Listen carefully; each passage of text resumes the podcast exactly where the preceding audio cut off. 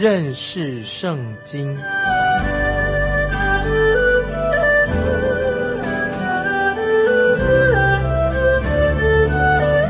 认识上帝的话，把上帝的话带到全世界。本节目是由认识圣经机构和环球广播电台联合制作，欢迎收听。亲爱的听众朋友，你好，欢迎收听认识圣经，我是麦基牧师。现在我们要看《列王记下》第二章二十三节，以利沙从那里上伯特利去，正上去的时候，有些童子从城里出来嬉笑，他说：“秃头的上去吧，秃头的上去吧。”童子从城里出来，一般认为说这些童子是不是很讨人欢喜的这些小孩子？听众朋友们要注意，当你读到这段经文的时候，你的心里可能会被感动。那么，如果这些童子是指幼稚园的、幼儿园的小孩子，或者小学生，或者说中学生，甚至读高中的青少年，就会认为说：“哎呀，伊丽莎怎么这么残忍呢？”因为在圣经当中，跟其他的教导好像不太一样，没有这样教导啊。在新约马太福音十九章十四节，主耶稣也说过，在新约马太福音十九章十四节，主耶稣说：“让小孩子到我这里来，不要禁止他们，因为在天国的。”正是这样的人，当你读圣经的时候，你就会发现主耶稣啊，我们的神对小孩子是非常非常温柔的。那么根据民数记第十四章三节有这样很清楚的记载，就是以色列人在加底斯巴尼亚的时候，以色列人他们不想进到应许之地，他们就找一个借口，找什么借口呢？他们这样说：耶和华为什么把我们领到那地，使我们倒在刀下呢？我们的妻子和孩子必被掳掠。我们回去埃及岂不好吗？那么以色列人就说到说，他们怕他们自己的小孩子会有危险。可是神很清楚的对以色列人说：你们要信靠我，不要以为我不会照顾你们的小孩子。就算你们都死在旷野，你们也不要担心你们的小孩子会有危险。他们不但没有危险，而且他们要承受神为他们所预备的应许之地，可以在那里安然居住。所以听众朋友要注意，圣经里面希伯来文。童子，童子的意思也可以应用在以撒的身上。他呢已经二十八岁了。这个童子也可以应用在约瑟的身上。他那时候已经三十一岁了，可以用这个童子来应用在他们身上。所以，当索多玛人，索多玛人要攻击罗德的家的时候，也用过童子这个字。所以，听众朋友要记得，童子这个字不是指那些小小孩子，譬如说。在列王记上十二章八节这样说：王却不用老年人给他们出的主意，就和那些与他们长大，在他面前势力的少年人商议。听众朋友，这个少年人这里经文指的，在他面前所势力的少年人，也是用童子这个字来形容。所以，当我们看到罗伯安王刚刚登基的时候，在他执政的时期，他没有和长辈。有智慧的人，他没有听他们的建议，他反而听那些和他们长大、一起长大的少年人的建议。那么这里少年人所用的也是用这个“童子”啊，同一个字，希伯来是同一个字。所以我认为，没有人会认为罗伯安会像一群小孩子、小小孩子来寻求他们的意见，他也不可能到幼儿园跟幼儿园来讨论国家大事吧。所以这些所谓少年人是已经成人了。我们看到撒母耳要去高耶西的儿子做王的时候，他的儿子都是成年人。当他们一个一个经过先知撒母耳面前的时候，撒母耳就对耶西说：“你的孩子就只有这些吗？”就是撒母耳对耶西所说的：“你的孩子就只有这些吗？”这里所指的孩子，就和列王记下二章二十三节所用的字是一样的。就是今天我们读《列王记下》二章二十三所用的字“童子”，那个是同一个意思，是指耶西的儿子，其实都是成人，他们是成人啊，成人，但不是小孩子。当时最小的儿子大卫还没有在场的，所以我们看到这些童子嘲笑以利沙啊，这些童子其实他们是已经成年的人啊，他不是小孩子，也许他们可以说他们是年轻人。他们已经不是那个小小孩子，圣经有很多地方都用到同样的这个字，用童子这个字，在别的地方把这个童子这个字翻译成少年人，或者说这个少年都是指那些已经成年的啊这些年轻人，他们是当时假先知的这些学生啊假先知的门徒，他们正在要捉弄嘲笑以利沙这位先知，所以他们就这些成年的啊成年的人就笑啊笑这个以利，他们就说秃头的上去吧。那这句话什么意思啊？什么叫做他们什么耻笑以利沙先知秃头的上去吧？这句话什么意思呢？这些少年人讥笑他说什么什么？就是说你为什么不像以利亚那样做他的事情呢？你为什么不像以利亚一样呢？那他们的意思是说你为什么不像以利亚一样升到天上去呢？所以他们是在捉弄嘲笑以利沙圣经里面所说的真理，神会带他的百姓离开这个世界。那么我们知道他们就是嘲笑。啊，为什么不像以利亚一样升到天上去的？当然，我们的神会带领他的百姓有一天离开这个世界。那么新约彼得说的很清楚，在末后的日子，地上的人他们也会嘲笑啊，嘲笑了基督徒，嘲笑信主的人。这件事情让听众朋友，让我们可以明白，神会审判那些嘲笑耶稣基督再来的人。今天很多人也是嘲笑说，我们你们基督徒相信主耶稣再来，他是笑我们。在彼得后书第三章。彼得后书第三章第三、第四节这样说：第一要紧的，该知道在末世必有好讥笑的人，随从自己的私欲，说出讥笑话。讥笑说：主要降临的应许在哪里呢？因为从列祖睡了以来，万物与起初创造的时候仍是一样。所以这里啊，彼得后书就告诉我们在末世，很多人会。讥笑，随着自己的私欲来笑基督徒说啊，主降临的那个事情在哪里呢？他说啊，从列祖睡的以来，万物跟起初创造说是一样嘛，怎么什么主耶稣会再来的？所以说的很清楚，在末后日子，有人会嘲笑啊基督徒有关于主再来的事情，他们会说，怎么你们还没有被提到啊上天上去呢？今天我们知道啊，我们会基督徒也会被人嘲笑。嘲笑啊，关于我们说主要再来的事情，那么他们会说说哦，什么什么，你现在怎么还没有离开世界到天上去的？我们知道，嘲笑基督教的人，嘲笑基督徒的人，就是用这种方式对今天的啊信主的人说话。也许他们就说主再来的兆头在哪里的？有什么有什么兆头呢？啊，因此我们就可以知道，当我们教导耶稣基督再来这个事情上。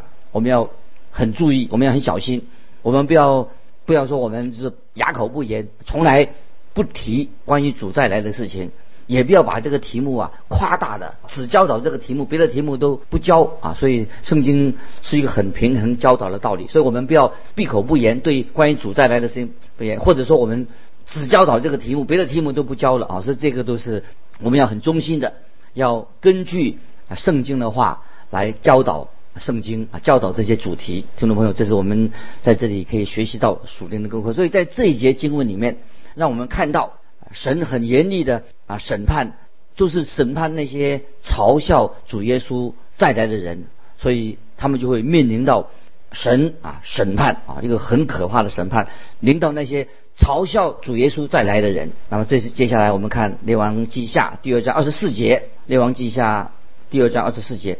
他回头看见，就奉耶和华的名咒诅他们。于是有两个母熊从林中出来，撕裂他们中间四十二个童子。这个事情非常严重啊！神的神的审判就临到他了。如果今天有一个传道人，他公然的否认耶稣基督的神性，否认耶稣基督第一次降临在世界上所做一切的圣功，听众朋友，那么这个人啊，他的后果是很可怕的。凡是否认耶稣基督再来的人，有的人说啊，耶稣降世，他也否认主耶稣所做的，而且还否认主耶稣还要再来下场。我可以这样说，非常悲惨的，一定会受到神很严厉的审判。所以我们看见这些年轻人，他们讥笑伊丽莎是秃头的，可见呢，伊丽莎头是秃的。那么这里圣经是指出很清楚指出啊，神的审判。要领导，所以我们要弄清楚，我们所论到的这部分的圣经跟其他圣经是一致的。所以伊丽莎就很严厉的咒诅他们，因为他的口吻以利沙的口吻，其实跟以利亚所说的话是一样的，也像主耶稣他对那些拒绝他的人、那些亵渎他的人也说得很清楚。现在我们来看新约马太福音第十一章，耶稣怎么说的？十一章二十一节，主耶稣说：“格拉逊啊，你有祸了；伯赛大，你有祸了。”因为在你们中间所行的异能，若行在推罗西顿，他们早已披麻蒙灰悔改了。接下来我们看二十三节，马太福音十一章二十三节，加百农啊，你已经升到天上，将来必坠落阴间，因为在你们那里所行的异能，若行在所多玛，他还可以存到今日。这个就是神的警告，神所成就的审判。今天在我们社会上有法律的制度啊，有律法律，可是却没有好好的去执行。那么我们看见这个母熊来攻击这些童子之后，那么在伯的伯特利这个地方，再没有人敢哦公开的来嘲笑啊神的先知伊丽莎的啊，这是我们所知道的。接下来我们看列王记下三章第一节。犹大王约沙法十八年，亚哈的儿子约南在撒玛利亚登基，做了以色列王十二年。亚南是亚哈和耶喜别的儿子，也是他兄弟亚哈谢的继承人。亚哈谢死的时候，他没有自己没有孩子。接下来我们看二十三节，列王记下三章二十三节，他行耶和华眼中看为恶的事，但。不自像他父母所行的，因为除掉他父所造巴利的柱子。然而他贴近尼巴的儿子耶罗波安，使以色列人现在罪里的纳罪总不离开。虽然他没有犯亚哈所犯的罪，但是他延续了耶罗波安王的罪，就是他让以色列人拜金牛犊。接下来我们看。列王记下三章第四、第五节，摩亚王米沙牧养许多羊，每年将十万羊羔的毛和十万公绵羊的毛给以色列王进贡。亚哈死后，摩亚王背叛以色列王。那么我们知道，摩亚已经成为了以色列国的附庸国，他是按时候进贡的。亚哈王死了以后，摩亚想恢复自由，拒绝向以色列进贡。因此，约南就召集军队和约沙法王结盟，想让摩亚再次的归顺啊以色列国。可是当以色列军队没有水喝，又找不到水源，那他们的作战计划不但那么不但就是要停摆了，也面临了被摩亚人打败的危险。约沙法王他是一个敬畏神的人，所以他就做一个建议，要找一位先知，告诉他们遇到这种情况该怎么办。如果他在和以色列这位恶王结盟之前，如果约法约沙法早一点想到结盟之前，他就寻求神的指示就好了。可是我们这里看到伊丽莎，他做了一个反应非常特别。看得出伊丽莎这个先知很瞧不起这个约南王。我们来看十三十四节，伊丽莎对以色列王说：“我与你何干？去问你父亲的先知和你母亲的先知吧。”以色列王对他说：“不要这样说，耶和华招聚我们三王，乃要交在摩亚人手里。”伊丽莎说：“我指着。”所侍奉永生的万军耶和华起誓：我若不看犹大王约沙法的情面，必不理你，不顾你。感谢神啊！神应许给他们得胜，他们会有水喝，他们也会啊胜过摩亚人。听众朋友，请注意，神就用他的大能来完成了这件事情。接下来我们看第十六节，他便说。耶和华如此说：“你们要在这谷中满处挖沟。那么这些沟是做什么呢？是为了储水用的。接下来我们看二十节。次日早晨，约在献祭的时候，有水从以东而来，遍地就满了水。我们看到摩亚人召集军队要捍卫啊他们自己的国家，他们来抵挡以色列人。现在他们看到以色列大军向他们渐渐已经逼近了。接下来我们看二十二、二十三节，次日早晨，日光照在水上，摩亚人起来。看见对面水红如血，就说这是血啊！于是三王互相击杀，俱都灭亡。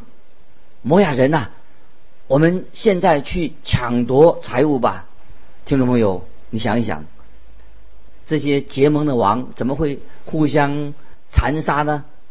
他们的军队怎么会摧毁对对方呢？这些摩亚人。忘记了他们现在正在作战，可是他们现在全部跑去要抢夺财物去的，这就让以色列人啊占了优势，打了一个大胜仗。接下来我们看二十六、二十七节，摩亚王见阵势甚大，难以对敌，就率领七百拿刀的兵要冲过阵去，到以东王那里，却是不能，便将那应当接续他做王的长子。在城上献为燔祭，以色列人遭遇耶和华的大怒，于是三王离开摩亚王，各回本国去了。我们知道摩亚人他们是以人作为祭啊，把活的人当作祭物献上，献给偶像，他们是很普通的事情。他们向他们的偶像啊基摩来献人祭，他们希望透过献上这个长子，这个基摩假神呐。可以帮助他们从敌人手中把他们救出来，但是对以色列人来说，其实也知道以色列人已经打了胜仗，以以色列人必要得胜的象征，使以色列人看到啊神再一次啊怜悯他们，他们再一次看到啊神的大能显现。接下来我们看列王记下的第四章，列王记下第四章讲到先知以利沙所行的五个神迹。虽然伊丽莎和以利亚所行的神迹很相似，但是伊丽莎所行的神迹其实规模很大。接下来我们看《列王记下》第四章第一节，有一个先知门徒的妻哀求伊丽莎说：“你仆人，我丈夫死了，他敬畏耶和华是你所知道的。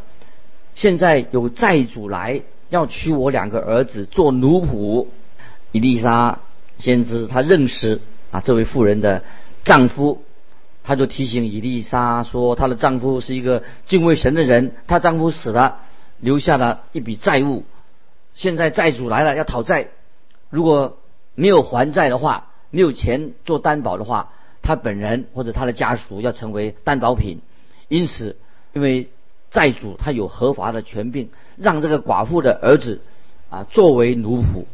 现在我们看第二节。四章第二节，伊丽莎问他说：“我可以为你做什么呢？你告诉我，你家里有什么？”他说：“卑女家中除了一瓶油之外，没有什么。”伊丽莎他觉得有责任要帮助这个寡妇的家。根据摩西的律法，人要照顾孤儿寡妇。那么接着我们看第三到第五节，伊丽莎说：“你去。”向你众邻舍借空气皿，不要少借。回到家里，关上门，你和你儿子在里面将油倒在所有的器皿里，倒满了，放在一边。于是妇人离开伊丽莎去的，关上门，自己和儿子在里面。儿子把器皿拿来，他就倒油。这里好像出了一个油井啊，他们就像。好，得到了一个油井一样。接下来我们看第六、第七节，器皿都满了。他对儿子说：“再给我拿器皿来。”儿子说：“再没有器皿了。”油就止住了。妇人去告诉神人，神人说：“你去卖油还债，所剩的你和你儿子可以靠着度日。”听众朋友，我们看到这个神迹是比以利亚向。撒拉弗那个寡妇所行的神迹还大，以利亚在那那个时候只让瓶中的油不缺乏而已。可是这个寡妇她可以叫她儿子去卖油，卖油来还债，还剩下的还可以她跟她儿子寡妇跟她儿子靠着度日。那接下来有一位住在苏念一个好心的妇人。另外一件事情说到，当伊丽莎每次经过的时候，这位妇人都会啊招待伊丽莎。我们来看第九、第十节，妇人对丈夫说：“我看出那常从我们这里经过的是圣洁的神人，我们可以为他在墙上盖一间小楼，在其中安放床榻、桌子、椅子、灯台。”他来到我们这里，就可以住在其间。从那个时候开始，这个事情发生开始啊。今天有许多信徒啊，信徒的家里面，基督徒他们有专门啊为先知住的一个小楼啊。今天许多爱主的弟兄姊妹，基督徒，他他们家里面有些人家里预备一个房间，专门来招待传道人啊，或者宣教士用的。有些家庭是这样，好让神的仆人。啊，有宾至如归的感受。那么我相信啊，这些人一定会蒙福的。伊丽莎对这一家人常常接待他，他心里面一定非常感激这家人。有一天，伊丽莎躺在床上的时候，决定要奖赏这位好心的妇人，也来报答这个妇人对他的好意。伊丽莎就对他的仆人吉哈基说：“现在我们来看十四到十七节，十四到十七节，伊丽莎对仆人说。”究竟当为她做什么呢？吉哈西说：“她没有儿子，她丈夫也老了。”伊丽莎说：“再叫他来。”于是叫了他来，他就站在门口。伊丽莎说：“明年到这时候，你必抱一个儿子。”他说：“神人我主啊，不要那样欺哄卑女。”妇人果然怀孕，到了那时候。生了一个儿子，正如伊丽莎所说的。过几年以后，这件事情发生了。那他的儿子渐渐长大，忽然死了。伊丽莎就用当年伊利亚所用的同样的方式，让那个孩子从死里复活。这个记载在列王记上十七章。也就是说，他就跟死去的孩子做身体的接触，让他就活过来。这里有一个很重要的原则，啊，听众朋友要注意，有一个重要原则：当我们死在过犯罪恶当中的时候，我们都罪人；当我们死在罪恶过犯当中的时候，如果耶稣基督能够跟我们有亲密的接触，我们进到他的生命里面，我们就得到新的生命啊！这是我们知道，我们都是死在罪孽过犯当中的人，我们接接触到耶稣，幸好耶稣基督。我们就得到新的生命，在主耶稣里面，我们就得到生命，因为主耶稣自己就是生命。那么在这一章里面，第四个神机就是啊，先知的门徒跟主食物啊吃东西有关系的。先知门徒啊，可以说就是啊神学生啊神学生，当时遇到饥荒，其中有一个门徒都到外面去采野生的水果蔬菜，他们炖了一锅。那么我们看。第四章四十到四十一节，倒出来给众人吃。吃的时候，都喊叫说：“神人呐，锅中有致死的毒物，所以众人不能吃了。”伊丽莎说：“拿点面来，就把面撒在锅中，说倒出来给众人吃，锅中就没有毒了。”听众朋友，你看，伊丽莎行神机使有毒的食物变成。可以吃的东西，那么接下来又有一个人啊，又有一件事情，这个人很愿意来遵行摩西的律法，他把他所收成的出熟的果子、水果带来送给先知的门徒，因为耶罗波安王已经把那些立位支派的祭司们赶出了这个国家，所以立位支派这些祭司们哦，他们生活就有很大的困难。由于这个时候收成很少，数量少得可怜，那仆人觉得不够给这么多人一百人来吃。接下来我们看四十三到四十四节，四十三到四十节，仆人说：“这一点岂可白给一百人吃呢？”伊丽莎说：“你只管给众人吃吧，因为耶和华如此说，众人必吃的还剩下。”仆人就摆在众人面前，他们吃的。果然还剩下，正如耶和华所说的。听众朋友，这个时候啊，让我们想到主耶稣也曾经用五饼二鱼喂饱了五千人啊，后来又喂饱了七千人所行的神迹。我们的神也关心我们生活上的需要啊，听众朋友，神是行神迹的神。在我们今天基督徒的生活里面，当我们回想我们自己的生活的时候啊，神在你我身上已经显明了很多神迹。尤其神所显的神迹，到你现在还不明白，我们应该向神感恩。在你我的生命当中啊，一个信主的人，其实神迹奇事也常常发生在我们身上。今天我们能够活着，有个健康的身体，有工作，能够经历到神的恩典，其实这也可以算作一个神迹。今天时间关系。我们就分享到这里，愿主祝福我们每一位听众朋友，我们下次很快的再见。